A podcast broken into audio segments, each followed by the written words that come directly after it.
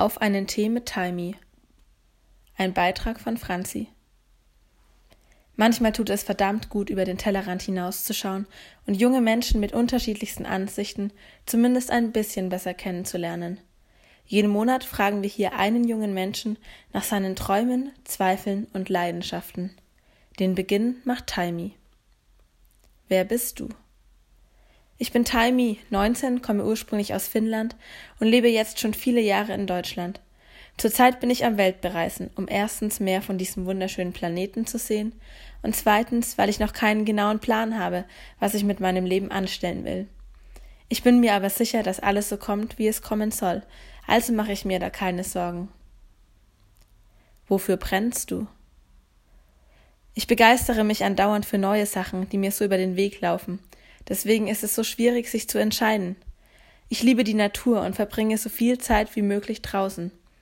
Ich liebe Hunde über alles, interessiere mich für Nachhaltigkeit, Veganismus und was wir alle tun können, um unsere Erde besser zu schützen.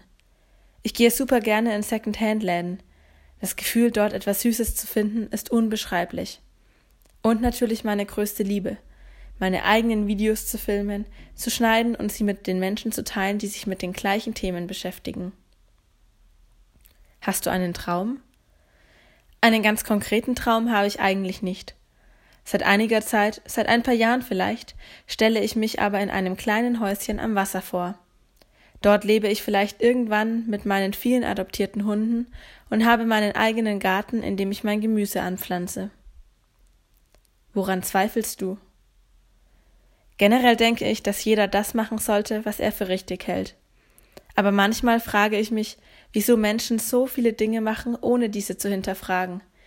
Nicht alles, was man in den Medien sieht, ist wahr. Nicht alles, was andere erzählen, ist wahr.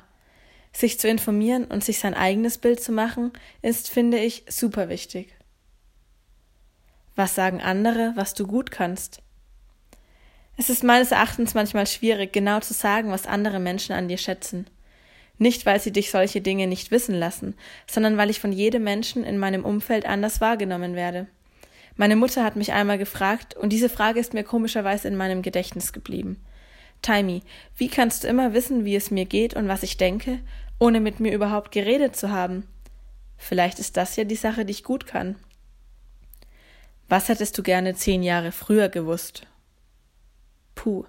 Vor zehn Jahren mit neun war ich noch solch eine Mini-Timey und hatte keine Ahnung, was auf mich zukommt. Wenn ich so darüber nachdenke, bin ich eigentlich nach wie vor an demselben Punkt und habe immer noch keinen Plan vom Leben. Ich glaube, das Beste ist einfach, sich treiben zu lassen und abzuwarten, was das Universum so für einen bereithält.